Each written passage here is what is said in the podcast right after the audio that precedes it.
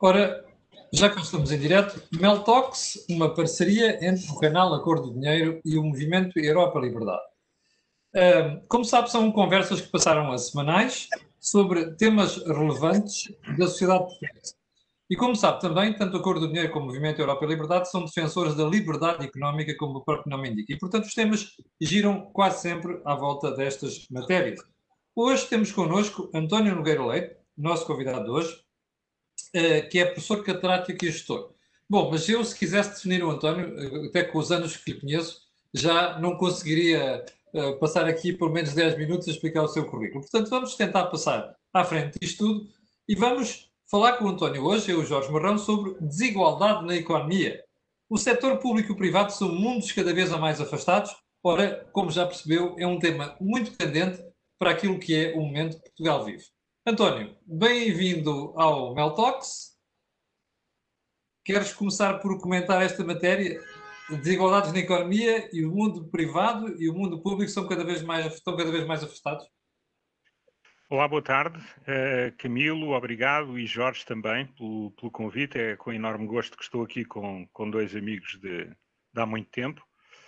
Uh, de facto, eh, em Portugal, eh, nós temos verificado ao longo dos anos, eh, como em todos os países, alguma disparidade entre o setor público e o setor privado, mas temos, sobretudo, assistido a, a, diferentes defesas perante as crises a que o país agora tem estado sujeito. Uma primeira que foi totalmente da nossa lavra, esta que surgiu, enfim, uh, por, uma, por algo completamente inesperado, embora depois a reação também vá depender daquilo que fizemos no passado. Uh, e, uh, tipicamente, o que nós temos é, enfim, duas, dois grandes grupos de portugueses, aqueles a quem, enquanto o país tiver capacidade de endividamento, e neste momento, com a postura da política monetária do BCE, e a trajetória que foi feita, eu julgo que ela é, eh, enfim, inquestionável. Uh, e, por outro lado, temos as pessoas que dependem uh, da sua iniciativa, que dependem da iniciativa de terceiros, que não o Estado, e que de facto olham para toda esta situação muito difícil em que nós estamos com uma perspectiva muito grande, que não é apenas sobreviver com uh, o máximo de saúde possível à pandemia, uh, mas também terem uma atividade para desenvolver, terem um, um, enfim, um retorno adequado para o capital que investiram, uh, ou por simplesmente terem uma empresa para onde possam continuar a ir todos os dias. digitalmente ou presencialmente trabalhar. E isso é evidente que faz uma diferença enorme. uma pessoa saber que tem uma atividade garantida e de remuneração certa, uh, independentemente da circunstância que o país viva, uh, e aquelas pessoas que, para além do problema que nos afeta a todos, têm um problema, uh, enfim, em que têm, como diz o povo, de pedalar muito para aguentar a sua saúde financeira e muitas vezes o sustento das suas famílias, não é? Para além da saúde física. Oh, oh, António, nós vivemos tempos muito estranhos, porque esta pandemia já deu para tudo, mas sobretudo para coartar liberdades. Não só liberdades cívicas, a coberto de estados de emergência e estados de calamidade, mas até para começar a fazer uns disparates na economia. Porque eu recordo que esta conversa do Estado ter um papel mais presente na economia não começou agora com a TAP. Já começou há vários meses, não é? Desigualdades na economia e o mundo privado. Há várias pessoas que têm advogado, eh, enfim, por razões que são ideológicas e que são rebatíveis, eh, que tudo o que é fenómeno novo eh, no mundo em que vivemos é justificação para mais Estado.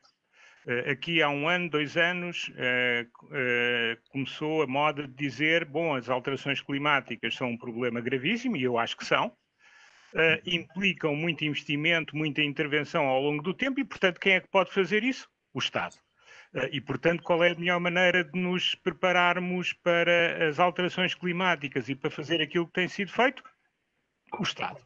Ora bem, eh, agora falamos eh, na reação ao Covid. Quer no plano das liberdades, quer no plano económico, as pessoas dizem logo, ah, o que vai acontecer é que de, muitas das empresas privadas não se aguentam, nomeadamente se a resolução do problema médico durar muito tempo, e portanto o que nós vamos ter é o Estado em todo lado. Ora bem, no caso português isso é um bocadinho caricato, porque nós partimos para esta situação com um Estado endividado em 120%. E não esquecer sempre que as receitas do Estado uh, não são apenas os impostos que os funcionários pagam, quer queiram, quer não queiram. São os, são os impostos que toda a economia paga e em que aqueles que pouco recebem do Estado, para além de alguns serviços que são contrapartida pelos impostos que pagam, uh, são o essencial do financiamento do Estado. Numa situação em que tudo isto é muito acomodável, porque os juros estão muito baixos eh, mas nós não vamos ter esta política monetária ad eterno. Embora algumas pessoas o advoguem, a generalidade, o consenso técnico é que isso não vai acontecer para sempre.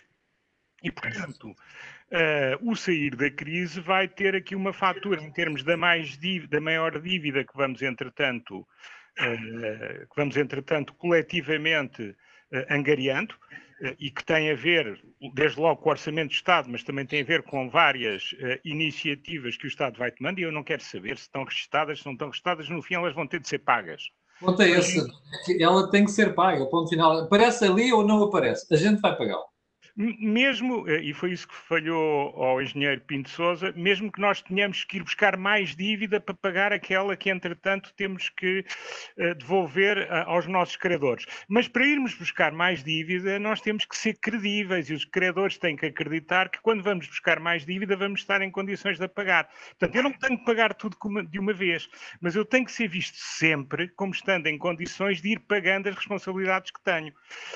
E no enquadramento em que a política monetária mude, ou o país está a crescer uh, violentamente, portanto, voltarmos àqueles bons tempos de quando começámos a trabalhar, no fim dos anos 80, princípio dos anos 90, uh, eh, ou então uh, não vamos ter capacidade de pagar a dívida. E eu duvido muito que seja através da gestão pública que nós criamos na economia uma dinâmica sustentável necessária para pagar a dívida. Aliás, estou absolutamente convencido do contrário. Sim, tu não achas estranho que em Portugal andemos a debater estes temas há mais de 30 anos, que é explicar às pessoas que mais Estado na economia é coisa que não funciona, quando nós vimos nos anos 70 e no princípio dos anos 80, e parece que o eleitorado não percebe isto. O português comum, o português de rua, parece que não percebe isto, António. Não, e agora nos últimos e acha que é uma, e acha que é um, uma, uma, uma jogada de uns gajos de direita que querem impor o liberalismo. Que às vezes é isso que eu ouço na rua. Não, não, o, o, o, liberalismo para alguns é muito pior do que o, o, conservadorismo mais ultramontano que se possa imaginar. O problema deles é o funcionamento das atividades em concorrência, como aliás acontece nos paraísos social-democratas, que de social-democrata não têm muito, a não ser um Estado social sustentado com, com regras e com uma economia pujante, e onde a concorrência é levada a sério, e onde as pessoas olham para o setor privado e para as empresas uh, de uma forma construtiva e não as transformaram no anátema em que nos últimos anos tem transformado cada vez mais a iniciativa privada. Eu sei bem que alguns maus exemplos como em todos os lados, que levam a ancorar ainda mais essa crença. Eh, mas eu também, por cada caso triste de gestão Uh, privada, eu arranjo vários de gestão pública e a comparação não é onde é que estão os maiores pilantras, a comparação é quais é que são os que funcionam melhor. Uh, António, um bom exemplo do que estás. Oh, Jorge, eu acho que tenho que trazer para a conversa, mas a última pergunta que vou fazer aqui ao António nesta fase é: um exemplo do que estás a dizer é a Suécia e a Dinamarca. E a Dinamarca e a Suécia eram os dois países em que eu estava a pensar. São os socialistas típicos, mas respeitam a iniciativa privada e mantêm a concorrência e não se esquecem que as empresas já criam riqueza e postos de trabalho. Absolutamente. E eu desde sempre defendi, eh, enfim, há, há, muitos liberais. Eu sempre me intitulei de liberal, ou pelo menos de olhar para a economia, dando muita, muito valor àquilo que é o resultado da iniciativa livre das pessoas. Eh, mas sempre achei que devia ser com regras. Nos anos 90, eu e o Diogo Lucena escrevemos muita coisa sobre a importância de ter reguladores independentes. Portanto, não foi uma inovação dos socialistas. Os socialistas, na altura, o que queriam era a manutenção das direções gerais e das empresas públicas, e, portanto, esta ideia de privatizar as empresas e ter reguladores independentes e fortes foi uma ideia dos terríveis liberais, não foi uma ideia dos socialistas. E, e eu, eh, enfim, agora estou naquela fase em que sou atacado pelos libertários, que acham que vivemos na economia do neolítico, uh, e, pelos, uh, e, e, enfim, e pela generalidade dos portugueses que se tornaram intervencionistas, que é um, um germe que está, cá está sempre. Eu antes pensava que era da tradição corporativista do Estado Novo, quando eu era mais novo. Sim. Ainda havia muita gente que tinha vivido, nós não, mas havia muita gente mais velha que tinha vivido esse tempo. mas hoje em dia são os filhos e os netos uh, os corporativistas que são eles próprios também corporativistas. É isso que eu acho estranho, António, porque às vezes eu ouço as, as novas gerações e fico preocupado a ouvir miúdos que ali à beira na faculdade e eles nunca conheceram outra coisa senão o socialismo. Não sabem o que é liberdade económica. Isso é uma coisa que me preocupa como cidadão. Jorge Marrão. Bom, antes de mais queria hum, agradecer ao António ter aceito o convite do MEL, em nome do MEL, e agradecer-lhe um, e talvez entrasse aqui numa zona de, de, provocação. Nós, nós como, como sociedade, talvez tivéssemos entrado na Europa um pouco às arrecuas, ou seja, quando digo às arrecuas é no sentido em que não estávamos de acordo com o modelo económico europeu de uma iniciativa privada pujante, livre, com grande liberdade, regulada, obviamente, de uma forma independente, e, e, tivemos durante muito tempo a ideia que eram as, uh, no fundo, as empresas bandeira tinham vindo, que tinham uma participação do Estado, eu ainda me lembro da grande discussão sobre as golden shares que, cada, que havia em vários setores, e agora, de repente, era um pouco sobre isso que eu queria falar com o António, nós somos confrontados com uma nova situação, é que as empresas privadas, ditas privadas, eh, não têm meios suficientes para fazer face à crise, porque o Estado criou-lhes a recessão, portanto, a recessão, nós aí temos que reconhecer que é uma recessão desenhada pelos Estados, e, e, temos então uma, uma, eu diria, temos um coro de economistas, sociólogos, jornalistas, eh, políticos, a dizer que afinal o Estado é aquele ente superior que nos resolve todos os problemas. Até agora, o Estado, o que nos tem feito, eu quando digo Estado, digo a política que está em cima da máquina administrativa do Estado tem gerado mais problemas. Qual é que é a tua ideia relativamente à intervenção do Estado na economia para o futuro? Porque sendo ela agora necessária, porque, e é um ponto importante também nós uh, uh, realçarmos, a capacidade de poupança dos portugueses tem sido relativamente baixa quando o Estado vai precisar do dinheiro que tem que introduzir na economia, obviamente vai captar essa poupança e vai criar um efeito na economia privada em que os privados vão ficar prejudicados porque não vão ter essa possibilidade. Eu, aliás, há dias, e tu conheces bem o tema, falando com um fundo de dívida, o fundo de dívida dizia-me: Bom, o meu negócio vai acabar porque eu vou passar a ter um grande concorrente que é o Estado a, a taxas muito baixas. Como é que tu vês a intervenção agora do Estado na economia? Como é que ele deve intervir e também como é que ele deve sair, não é? Porque esse é, o, é um tema é, é um tema para quem no fundo é mais liberal e que sente que a economia privada é que é que gera crescimento. Como é que tu vês esta intervenção? Uh, bem, nós temos aqui vários problemas. Temos um problema muito grande uh, que se sobrepõe aos outros, no caso português, mais do que em muitos outros países que estão a sentir o mesmo problema que nós, que é a crónica descapitalização das empresas portuguesas. Porque, de facto, nós, a nossa vida ativa profissional, desde o início dos anos 90, foi sempre em circunstâncias em que as empresas estavam descapitalizadas. Portanto, vivemos sempre a ouvir falar nisso. É engraçado que antes disso, se formos olhar para as empresas públicas, elas também estavam descapitalizadas e continuam descapitalizadas. Temos várias empresas públicas a operar com capitais próprios. Nomeadamente a TAP. E não só a TAP, mas, mas há outras. A CP é o caso típico da empresa que opera fora de todos os cânones da gestão financeira, né, porque o acionista nunca adotou, face ao tarifário que tem, à procura que tem e à gestão que tem, uh, não tem proveitos para ter um, e como não há aumentos de capital necessários, é uma empresa que, enfim, se fosse privada num sistema concorrencial, não, já, não, já não teria credores, já não teria fornecedores. Mas, enfim, o Estado é o lender of last resort, neste caso, e, portanto, as pessoas acharão, e tem acontecido, que no fim, mais tarde ou mais cedo, as dívidas da empresa serão saldadas. Ora bem, o que é que nós temos nesta altura? Temos uma, uma necessidade de, de no curto prazo, uh, e aqui nós vemos logo uma diferença grande entre Portugal e os, e, e os países europeus, entre as cigarras e as formigas. E o que nós verificamos é que nesta fase em que todos estamos de acordo que perante uma contingência destas, o apoio do Estado de curto prazo para uh, estancar alguns problemas e reanimar, uh, assim que possível, a economia, não há ninguém, uh, a não ser os, enfim, os libertários, não há ninguém que pense que não é útil, e toda a ciência económica, quer no plano teórico, quer no plano empírico, mostra que, que assim é, e o que é facto é que esse é um plano. E nós vemos, por exemplo, a Alemanha muito mais generosa do que Portugal. Não diga em termos absolutos, diga em termos relativos vemos a Dinamarca, vemos a Holanda, portanto, os frugais nórdicos, porque estão numa situação, as formigas, porque estão. Não tem dívida. Não tem a dívida. Não tem dívida. Vemos a Suíça, a Suíça é uma coisa, o programa de apoio suíço é uma coisa gigantesca em termos relativos. E Portugal não, Portugal tem assim umas coisinhas, está à espera do tal plano europeu plano europeu que provavelmente vai ter alguma contingência, que ainda que a muito longo prazo, a muito longo prazo vai não vai ser todo a fundo perdido, portanto, vai ser necessário ter economia para o pagar, ainda que a muito prazo, já não nós, mas os nossos filhos e se calhar ainda os nossos netos, quando os tivermos.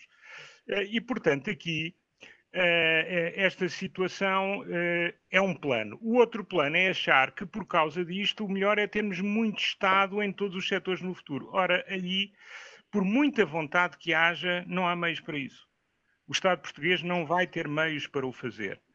Uh, é certo que uh, está a criar alguns instrumentos e esses instrumentos também não os vai criar com total liberdade, porque vai ter que os criar enquadrados na legislação comunitária e nas regras uh, de boa concorrência e podem, a, a, curto prazo, significar, em algumas empresas, maior presença do Estado, nomeadamente através de várias formas de financiamento que não são mútuos, portanto, não são crédito tradicional. Uh, mas é evidente que aqui tem que haver um plano de saída. O que me preocupa também um bocadinho aqui é a afetação desse dinheiro, porque se forem entidades é, totalmente públicas, em primeiro lugar, eu não gostava de ser membro da administração dessa entidade, porque é alguém que certamente eh, que se vai sentar, se calhar mais do que uma vez, em comissões de inquérito da Assembleia da República, porque estas coisas funcionam assim. Por mais bem intencionada que a pessoa seja, muito deste dinheiro não vai funcionar. Uh, e, portanto, essa é, de facto, deve haver muita gente muito interessada, mas certamente que ainda não viu o filme até ao fim. Mas isso é necessário que alguém faça. Havia outra forma de o fazer, que é pegar nas várias entidades que haja, e aqui o PSD claro. no Amir é um bocadinho parecido, na linha daquilo que a Caixa Geral de Depósitos anunciou em 2012 e que depois foi travado pelo Ministro Gaspar, que era em vez de ter a Caixa Capital para, enfim, como reservatório de posições de capital decididos pela, pela Casa-Mãe, coisa que já não acontecia no meu tempo, mas tinha acontecido no passado, onde estavam lá sedas e essas coisas todas, isso é conhecido e, portanto, posso falar. Uh, havia a ideia de que podia-se dar algum uh, dinheiro a fundos especializados e assim é que eram responsáveis pela afetação. Uma pessoa que tinha que ter a noção é que o fazia equitativamente e até havia uma regra, era se o FEI e um privado lá puserem dinheiro, então eh, o facto de nós também contribuirmos, e nós nunca poderemos ter mais do que qualquer um dos outros, eh, era mais ou menos a regra desenhada, então ninguém nos pode acusar de ter aqui uma lógica pública de favorecimento e não económica. Eh, aí qual é que era a grande vantagem? O Estado está longe da decisão. O Estado está longe da decisão. Uh, eu acho é que, e, o, Joaquim Sarmento apresenta uma coisa muito parecida com essa ideia de 2012. Uh, o, qual, é que, é, e, o, qual é que é o problema agora? O problema é que a maior parte das pessoas não gosta disso, não é? Porque isso significa retirar poder a quem tem o dinheiro. Tem o ónus de o ter afetado, mas as decisões que toma são demasiadamente triviais para serem geradoras de poder. Sobretudo se eu quiser beneficiar todos os Mas reconheces que um país como o nosso, que chega a 120% de dívida do PIB, do PIB antes do Covid, que é incapaz de fazer, de criar crescimento económico, em duas décadas, também não vão ser mais estes 20% ou 30% que nos vão tirar deste marasmo económico. Ou seja, nós não temos instituições uh, estatais que, que sejam orientadas para o crescimento económico. Nós temos instituições estatais orientadas para a redistribuição. E, e aqui há um tema importante que tu, salientaste que valeria a pena também, uh, se calhar, aprofundarmos, que é a ideia que se esses dinheiros fossem postos a concurso para serem geridos por privados uh, e serem eles próprios que iriam financiar a economia com algum risco uh, de algumas entidades que também poderiam estar interessadas, provavelmente tínhamos um modelo muito mais, diria, mais liberal e menos atado, se quisermos, à partidarite e à governança estatal. Uh, no fundo, era uma mistura de uma, é uma agência mista entre público ou privado, em que o privado tem a responsabilidade de fazer a gestão desse dinheiro uh, com uma lógica que fosse contratualizada, em vez de estarmos a dar ao Estado, que mais uma vez vai entregar eventualmente a um conjunto de, de agentes que estão mais ou menos dependentes do poder político e que vão fazer mais política do que propriamente economia. Oh Jorge, aí tinhas um problema, começavas logo a ter os partidos e os grupos de interesse na gritaria logo no dia seguinte. Só... Isso, era, isso era sinal que a ideia era boa. É, eu, eu... Não, claro, o problema é que depois tu não tens os governos, uh, como dizem os espanhóis, se é corona, não é? E depois não fazem nada. É. é eu, eu acho é que uh, vai haver. Uh, e eu, eu, concordo, aliás, esse modelo já o defendi, já o tentei pôr em prática. Devo dizer que ele não foi chumbado na altura pelas más razões. Ele foi chumbado porque não se queria fazer muito nessa. Claro nessa frente. Portanto, não foi uma questão de ter mais ou menos poder, porque também não fizeram nada ao lado, embora houvesse essa ideia do Banco de Fomento e isso fosse visto como uma concorrência marota ao grande Banco de Fomento, que era uma, uma ideia do Dr. Carlos Costa e de alguns ex-comunistas que passaram pela Comissão Europeia e que ainda estão no Banco de Portugal. Uh, e, portanto, uma coisa muito mais uh, interventiva, uma coisa muito mais interventiva. O, o que é que se passa? Uh, Passa-se que isto, este momento é um momento crucial, porque uh, se nós fizermos com estes dinheiros o que fizemos com a maior parte dos nossos dinheiros, nós vamos ter, vamos ter muita coisa péssima, vamos ter muita, uh, muita rua transformada em nova avenida, com mais pedonal, com, mais inteligente, mais ciclável, mais não sei quê, Epá, e se calhar não vamos ter mais infraestrutura necessária ao desenvolvimento das empresas, e se calhar não vamos ter uh, eletricidade mais barata para o funcionamento das empresas, e se calhar não vamos ter uh, toda uma série de projetos que são fundamentais para que as empresas não tenham uma desvantagem competitiva por estar em Portugal. Uh, e, e, e é evidente que se houvesse aqui uma confluência, mas os privados aqui tinham que pôr o dinheiro, não eram os privados a gerar sem pôr dinheiro, porque eu acredito sim, que. Sim, sim, claro, com certeza como diziam os ingleses, tem que haver skin in the game, portanto, eles têm que pôr o deles também à frente. Mas nessa circunstância, eu acho que havia muito mais racionalidade, por muito que o governo tivesse alguns investimentos, por, enfim, por razões uh, que nós conhecemos de falhas de mercado, o governo pudesse fazê-los. Uh, e pode fazê-los diretamente ou de outra forma, isso agora não está em causa, mas muita, muito dinheiro que era posto na economia, nós tínhamos a certeza que era feito com uma racionalidade maior porque havia pessoas que, se pensassem mal, estavam também a perder o seu. Neste momento, uh, a coisa não encaminha-se para poder não ser assim. E se não for assim, eu tenho, quanto mais não seja por razões históricas neste país, dúvidas de que nós não estejamos, mais uma vez, Uh, uh, avançar para um custo de oportunidade enorme de uma oportunidade que não apanhamos uh, completamente. E aqui a qualidade das instituições é muito importante e, como nós sabemos, a qualidade das instituições públicas já teve melhores dias, infelizmente, em Portugal, do ponto de vista de recursos humanos, do ponto de vista da organização, do ponto de vista até de uma certa mundivivência. Tem a mundivivência bruxelense, mas não, não tem muito mais do que isso. Uh, e isso não é, a meu ver, bom indicador avançado de grandes decisões. E isso preocupa-me, como é evidente, porque não vamos ter muito mais oportunidades durante a nossa vida ativa eh, de, de ter um, oh, apoio externo dessa forma. Não é? António, eu vou-te dar este exemplo e gostava que tu me explicasses o que, é que, o que é que está bloqueado em Portugal, não deixa isto funcionar. Quando a TAP apresentou, vamos à TAP, quando a TAP apresentou resultados uh, horrivelmente negativos em 2018, superiores a 110 milhões de euros, quando tinha previsto para esse ano dar lucro, o governo devia imediatamente ter ido propor um plano de reestruturação a Bruxelas. E não o fez. Porque nessa altura, a conversa com a Bruxelas não era de uma empresa em situação económica difícil ou em dificuldades, era uma situação passageira. E, portanto, teria sido mais fácil negociar com a Bruxelas. Não se fez com receio de votos. Bom, agora a TAP vai passar por um processo de reestruturação que vai pagar por tudo aquilo que não foi feito nos últimos dois anos. O que é que tu achas que falha na sociedade portuguesa para estas luzinhas amarelas não se tornarem vermelhas e não haver escrutínio destas situações ao ponto de obrigar os governos a tomar as decisões certas? Porque se quando vais a alguns países da Europa, isto funciona, esta sindicância, este escrutínio funciona. Em Portugal cai -se sempre em saco roto. Há um milhão de pessoas que vão para a Avenida, para, a Avenida da Liberdade e para, uh, para o centro de Lisboa em 2012 protestar contra o aumento de impostos, aliás, contra a taxa social única, mas depois essas pessoas, nestas situações, ficam caladinhas que nem ratos e não saem à rua, não fazem uma manifestação.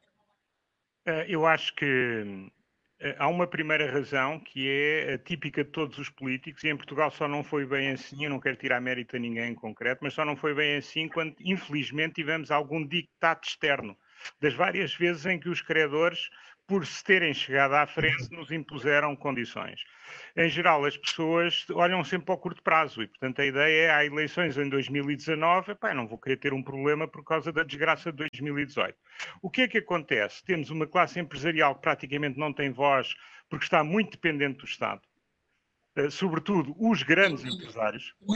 Põem-se a jeito. Não, sempre, com muito gosto é o que pinga do Orçamento de Estado e depois não conseguem ter independência para criticar no Estado. Eu, eu na, na, década passada, só aqui um parênteses, uh, enfim, sempre trabalhei, eh, nos anos em que trabalhei num grupo grande, uh, sempre tive da parte do principal responsável e acionista a liberdade para dizer o que quisesse, desde que eu, entanto, não enlouquecesse. Uh, e, felizmente, julgo que não aconteceu.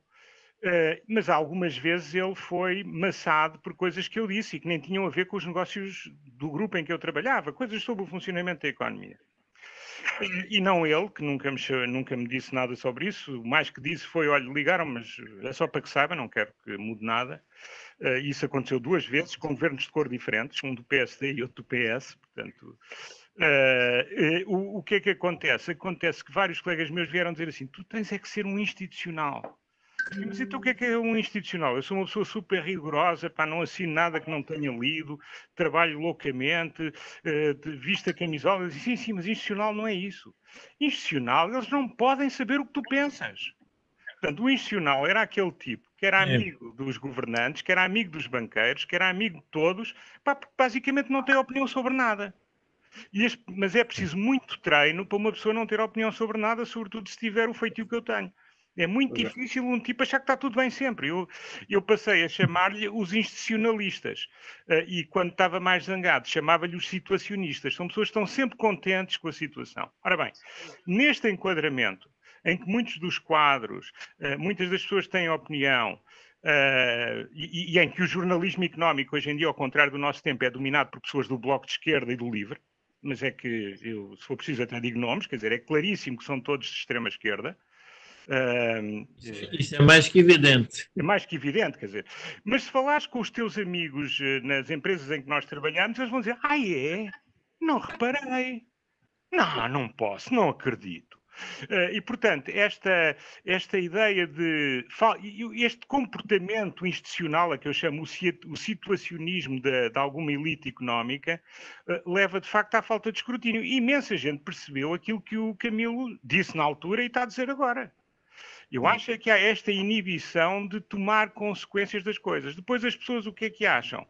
Uh, o cidadão comum acha isto não me vai afetar agora. Se não me vai afetar agora, alguém há de resolver aquilo, eu não vou ter nada a ver com isso. É só quando chega à fatura que o cidadão se enerva. Uh, e, Mas... e, por isso... E culpa, uh, e culpa foi... António, António, o Camilo, o Camilo pareceu-me um bocado sonhador quando, quando te pergunta porque é que o governo não, não, não introduziu um plano de de reestruturação. Eu, eu queria relembrar ao Camilo que um governo socialista não pretende que as empresas deem lucro, porque eles acham que o lucro não é uma medida de, da empresa. e, portanto, e também como não conseguiram fazer contas públicas equilibradas, isto nunca é problema. Quando é que se torna problema real na economia esta ideia de que o lucro faz falta? Quando os bancos e as empresas que têm que fornecer essas empresas deixam de dar crédito. O momento, vamos lá ver, o momento crítico, se nós nos lembrarmos de todas as crises que tivemos, ele aparece sempre da mesma forma, que é quando é preciso dinheiro e os bancos não emprestam mais.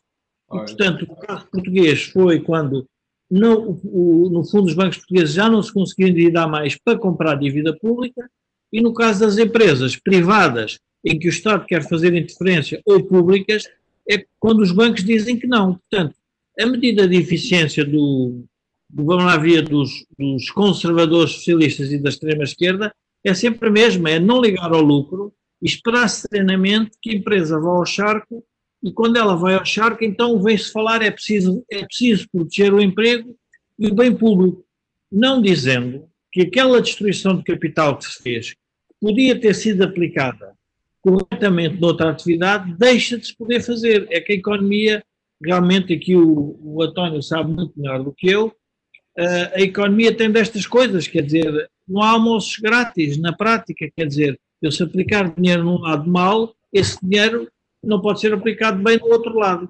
Portanto, eu acho que a tua questão é um bocadinho, uh, Camila, é um bocadinho esotérica. Nunca vais ver um pedido de, de, de reestruturação por parte de um governo que entende que o lucro não é uma necessidade de demonstrar a eficiência da empresa no mercado. Portanto, eu acho que isso é um. É, é um, contra... um bocado, mas continuo a tentar defender que, nesse aspecto, nós tenhamos um bocadinho mais cidadania. Bom, António, eu vou-te ler uma frase dita ontem por um banqueiro. É assim: se a situação continuar, acho que podemos ter uma situação bastante mais grave do que foi a última crise de 2012. Uh, eh, Pedro Castro Almeida, CEO do Santander. Isto tem ele, ele está preocupado, como está uma série de banqueiros, como sabes, com o fim das moratórias, a partir Sim. do final de março. Bom, oh, oh, António, explica-me porque é que só há um banqueiro a dizer isto de forma aberta ao país. O resto está calados que nem ratos. Uh, bem, eu não eu vou já fazer. Eu, eu, eu, tenho relações profissionais com todos, uh, porque trabalho na gestão de ativos e é conhecido, e portanto, aqui, uh, mesmo eu, terei de ser um pouco mais. Mas há que é óbvia. declaração de interesse, não tem tema Claro, à cabeça, à cabeça. Mas há uma coisa que é óbvia. é o, o balanço do Santander versus o balanço dos outros bancos. e, e, portanto, enfim, isso é público e notório, as pessoas podem não gostar, mas é uma realidade, quer dizer, toda a gente sabe isso, não é? Uh, porque todos os gestores que neste momento estão à frente dos bancos, eu não conheço o presidente do BPI, mas conheço várias pessoas que estão lá na administração, os outros são pessoas que eu conheço muitíssimo bem. O Pedro Castro Almeida, eu diria que é o único de quem sou amigo, mas conheço bem os outros, ah, também conheço bem há muitos anos o António Ramalho. Uh, já me estava a esquecer do António. Uh, mas o, o, que é facto é que uh, é a pessoa que está na situação uh, mais confortável, não por estar numa situação muito difícil, mas que faz parte de uma organização de excelência, não é? O Banco Santander, gosta ou não se gosta, é uma organização de excelência. Não estou a dizer que os outros não estejam. Há uma coisa comum: todos os gestores bancários em Portugal hoje são muito melhores do que eram há 10 anos. Isto foi das coisas, e não se dá muito esse crédito, em que as coisas mais melhoraram. Hoje temos os bancos geridos por gente profissional e séria. Ainda bem que coisa isso. Que não tínhamos, que é uma coisa que não tínhamos. Uh, uh, o, o, Pedro, talvez a sua maneira de ser, e também certamente o facto de que gera com muito rigor e com muito empenho e muita sobriedade uma organização que é uma organização forte, não é? O Santander é um dos maiores bancos comerciais do mundo. Uh, e portanto é. Agora, mas repara. Mas vamos lá ver, a banca um tema que se calhar poderia ajudar aqui também a, a resposta que o, do António e da tua questão a relação entre o soberano e o banqueiro é histórica e é, vamos lá ver, é permanente na economia. Quer dizer, os banqueiros estão sempre a tentar perceber para onde é que o soberano quer levar, no fundo, a economia. Portanto, tem sempre uma maior descrição relativamente ao, à forma como, como se expressam publicamente, porque sabem que isso uh, há uma cumplicidade, se quisermos, e que ela é boa quando vai no bom sentido e é péssima quando ela um, vai no sentido errado. Quando nós, por exemplo, olhamos para uma economia americana, em que as empresas dependem muito mais do mercado de capitais, em que há uma maior dispersão, se quisermos, bolsista, maior anonimato, os bancos não têm uma relevância tão grande e, portanto, não têm esse peso, tem mais o peso do ponto de vista, se quisermos, dos depósitos, da proteção dos depósitos, do que propriamente do crédito. Em Portugal é mais complexo porque é uma economia uh, que tem uma dependência muito grande do, do banqueiro e o perigoso que muitas vezes existe, é importante dizer estas coisas, uh, o banqueiro não pode ser o alarmista porque ele próprio sabe que com esse alarme pode criar uma situação também prejudicial ao seu próprio banco. Agora, diz isso. O que disse o Pedro não é alarmista. Se calhar os outros também o diriam noutras circunstâncias. Não, não, eu digo, não, eu não disse que ele era alarmista, eu estou a dizer é que tem, tem algum receio porque sabem que isso pode afetar a maneira, a leitura que os agentes económicos estão a fazer da, da economia. Uh, agora, a, a, verdade é que nós não temos uh, vamos lá ver, nós estamos a perder instituições que tenham independência, no caso concreto são as universidades. Como é que nesta crise, nós já falámos nisto, como é que nesta crise não aparecem universidades a produzir papers a explicar o que está a passar ou o que é que se pode passar? Temos que ser nós, obviamente a sociedade civil a fazer isto, mas as universidades têm uma capacidade de conhecimento acumulada e deviam fazer, não é? Oh Jorge, deixa-me pedir para não seres injusto, ok? E vou então. dizer porquê. Ontem ouvi o António Mendonça, professor António Mendonça. Tu conheces a universidade onde ele já deu aulas, não é? Conheço. Por acaso, deu aulas? Pois, por acaso é a tua. Uh, que já foi ministro, começar uma conversa sobre a TAP a dizer assim: bem, eu cresci com essa referência chamada TAP. Para justificar que o governo devia ter bom senso e nacionalizar a empresa. Portanto, tu tens aqui. Ah, espera, espera, espera, Jorge, espera. Tu tens. Não, eu, não, eu gosto de chamar os bois pelos nomes, desculpa lá. Tu tens aqui um bom exemplo da academia a fazer frete ao Estado. Mas, ó, Camilo, mas eh, vamos lá ver, mas a ligação que, uh, que existe entre o Estado e algumas universidades é direta, até porque o Estado próprio as financia. Uh, não é por acaso que nós olhamos para a academia a nível mundial e vemos que a Academia Americana, com os seus, com os seus uh, donativos e com as bolsas que são dadas pelos ricos da América, continua a ser independente e as próprias fundações e tudo isso obriga a que uma sociedade seja independente. O que nós não, o que nós não estamos, eu, o que eu queria referir é, são as instituições terem capacidade de ser independentes, não são as pessoas, porque as pessoas têm que defender a sua vida privada e os seus interesses e em algum momento tem que se retrair. Isto é mais ou menos também em relação ao jornalismo. Quer dizer, como é que o jornalista é independente uh, do poder político? É se estiver inserido numa organização que a própria instituição tem capacidade de ser independente. Se ela própria tem independência do governo, é óbvio que isso é um problema. Mas deixa lá, o António está-se a rir. Deixa, António, explica lá a risota, só chama. Ah, pá, nós temos a comunicação social, salvo algumas exceções, toda alinhada para o mesmo lado, quer dizer, não estou a ver onde é que, onde é que há alguma independência aí. Aliás, eu acho é que até. Uh, não, não estou a dizer que é o governo que manda neles. Eles é que querem, eles é que acabam por. Enfim, há uma simbiose, é uma simbiose total, não é? E quanto a isso que estavas a falar, em Portugal é tudo ao contrário. Ainda ontem a minha escola foi atacada porque não depende só do Estado. Porque toda a gente o que dizia que o bom é depender só do Estado, porque só assim é que as pessoas são independentes. Não é? Uma sociedade em que as pessoas acham que o discurso do ódio, que é claramente algo que, que está em Portugal criminalizado e que deve ser tratado pela polícia, seja qual for o discurso do ódio, nomeadamente a preocupação agora é a extrema-direita, mas uh, há outros discursos de ódio, mas eu acho muito bem que tudo o que é criminoso ou passível de procedimento criminal na extrema-direita deva ser investigado. Ah, mas eu não quero dar isso à Mariana Vieira da Silva. Como é evidente. Sim, mas é que, que, alguém falou sobre isso à direita, nos partidos da direita? Não, mas olha, eu hoje falei de manhã no comentário matinal. Eu sei, mas tu não és CDS nem PSD. Isso, a única coisa que eu vi hoje no PSD foi uma alegria infinita por um socialista ir para a frente do Conselho Económico e Social. Portanto, eh, quer dizer, nós estamos numa situação em que as pessoas que não pensam de acordo com a situação uh, estão um bocadinho, também se sentem órfãs. E quando as pessoas se sentem órfãs, calam-se porque percebem que não há proteção nenhuma, não é? As pessoas ainda podem ir acreditando. Queria relembrar que esse, esse, esse dirigente socialista que foi para o Conselho Económico Oficial foi convidado a ir ao MEL uh, e depois, na última hora, recusou porque nós tínhamos politizado o movimento Europa Liberdade, ou seja, um espaço em que nós damos liberdade às pessoas, sabendo que é um espaço não socialista, oh, oh, poder debater. Uh, portanto, nós, nós temos uma sociedade, ou seja, nós temos uma sociedade aprisionada pelo Estado, pelos interesses das pessoas que ocupam o Estado. Eu não sou é analista é, Como político. é que nós saímos disto? Eu, eu, não sou, eu não sou analista político, mas queria dizer o óbvio que nenhum, nem um único analista político levantou. Não levantou porque não convém levantar. Quer dizer, esse grande uh, socialista é uh, uh, apoiante de primeira ordem da candidata da esfera do Partido Socialista que o primeiro-ministro decidiu não apoiar para garantir a presidência, do, enfim, a, a reeleição do Sr. Presidente da República.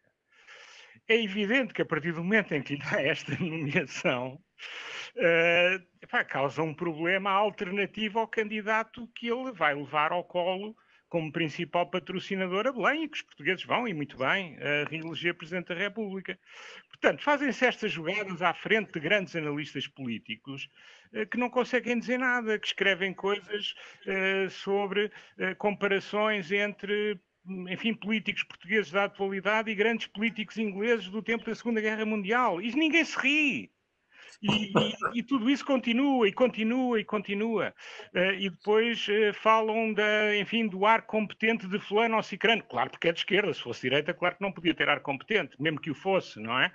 Portanto, há esta complacência toda uh, que me dá a ideia que os jornais, é tudo público. Eu acho que o Estado é dono de tudo. Acho que é uma ilusão. ou se não, é que o Estado nem, é, chegou à situação fantástica de não precisar de ser dono. Nós, quando fundámos, já agora vamos ver, fazer aqui um minuto de propaganda.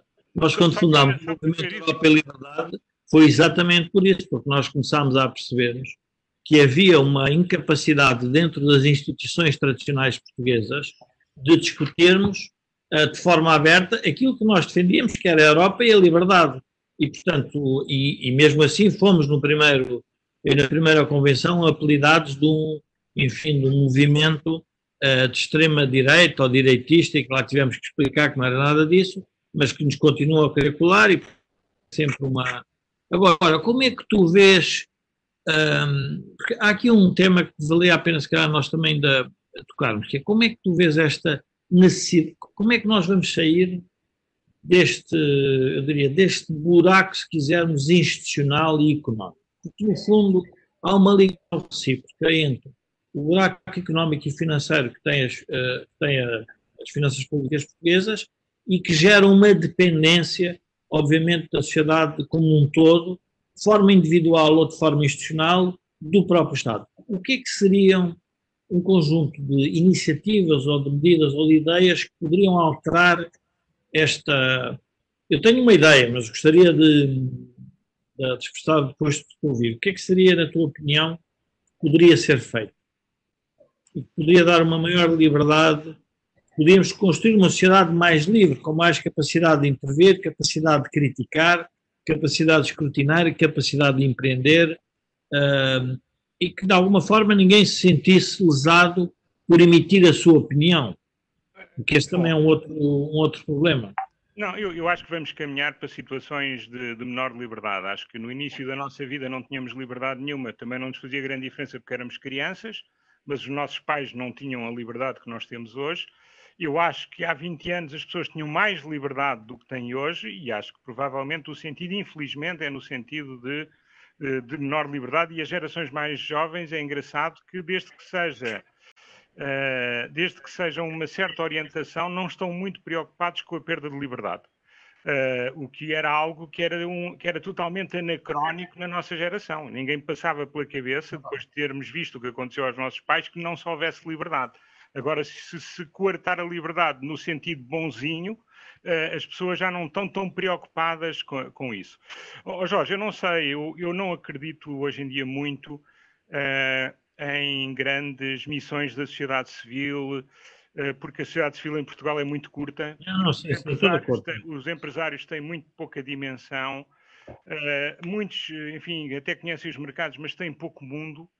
Uh, e, e, e, e, a nossa enfim, elite intelectual também uh, enfim, tem, tem, tem, muito mundo através uh, do, dos campos americanos e da CNN. Não, tem, não conhecem a América, conhecem Yale, conhecem Harvard, conhecem Chicago, mas quer dizer, não, não, não conhecem a América. Aliás, estiveram lá e muito bem, embrenhados na, na biblioteca e nas suas aulinhas. Uh, e, e, só que depois ficam com uma noção um bocadinho diferente das coisas. E na Europa lhe deem aspas. Portanto, eu acho que em Portugal vai haver a certa altura uma necessidade de fazer qualquer coisa. Uh, eu esperava, sinceramente, uh, que em 2011, 12 pudesse haver um certo acordar de algum torpor. Uh, mas eu acho que algumas pessoas têm alguma culpa de não se ter querido explicar coisa que se fez na altura, não se fez na altura, a razão pela qual uh, uh, tivemos que aplicar uma determinada terapia, porque essa terapia tinha coisas boas, mas tinha coisas que eram muito dolorosas. E ao não se explicar porque é que se dá uma terapia muito dolorosa, uh, as, perdemos uma ótima oportunidade das pessoas aprenderem com o sofrimento coletivo que houve na altura, de muita gente, que certas opções não fazem sentido. E, e, e, nos anos subsequentes não houve, não houve, eh, enfim, não houve grande discussão. Repara, não há, não há grande discussão sobre, sobre nada, sobre alternativas. Eh, eu também não, não penso que isso deva, se deva esperar que as universidades façam essa discussão. Elas têm que contribuir necessariamente, são uma parte importante. Uh, mas eu não, devo dizer, eu não, enfim, não quero ser o Alexandre Herculano a caminho do Val de Santarém, Uh, mas neste momento não vejo uma grande, não vejo, enfim, nada de muito uh, fervilhante na sociedade portuguesa que possa dar origem a uma, enfim, a um rebate de consciência ou um alerta das consciências para mudar as coisas. Francamente, não vejo.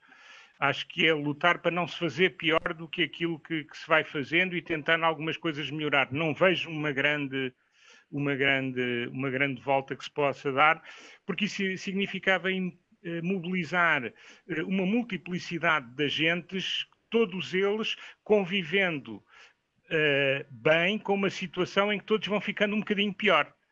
e, portanto, essa falta de ambição Uh, e, e, sobretudo, uh, as pessoas serem muito superficiais, muito suscetíveis à propaganda, uh, tudo isso faz com que eu, enfim, tive algumas expectativas maiores no passado Uh, mas uh, não tenho, enfim, acho que neste momento é um bocadinho uma, uma luta de resistência, não é uma luta por uma grande mudança uh, que eu adoraria que acontecesse, mas tem que se juntar vá, os astros numa configuração tal que neste momento não me parece estar próxima.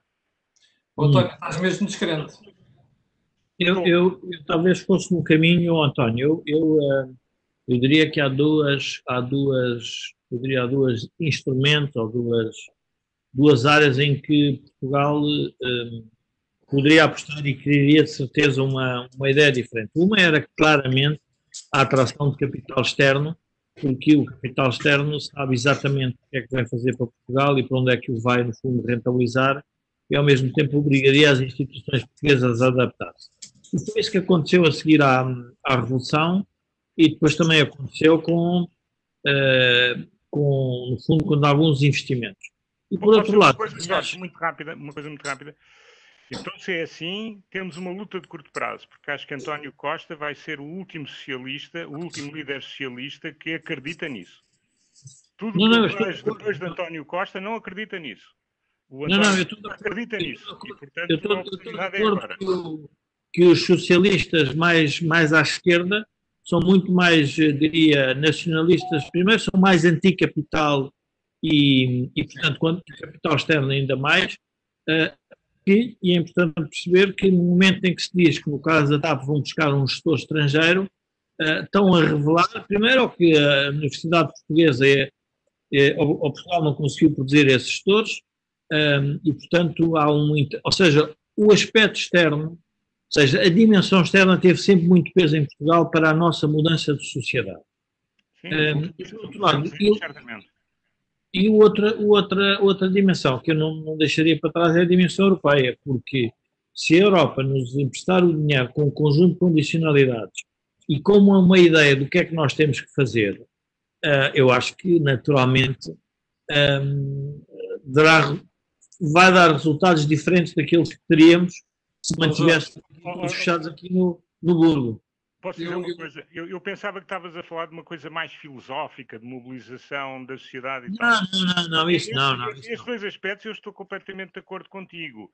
Uh, o capital externo, eu acho que aí conseguimos ter uma maioria de portugueses que acredita que o investimento externo é fundamental Uh, para, para, trazer boas práticas, para trazer capital, que é o que cá não há, não é? Sim, sim, sim. Uh, e, e, para, sobretudo, trazer boas práticas, trazer novos, novas exigências e, e, evitar uma coisa chata e muito, e muito má para o país, que é a saída de alguns dos nossos cérebros mais jovens para fora porque não têm cá oportunidades.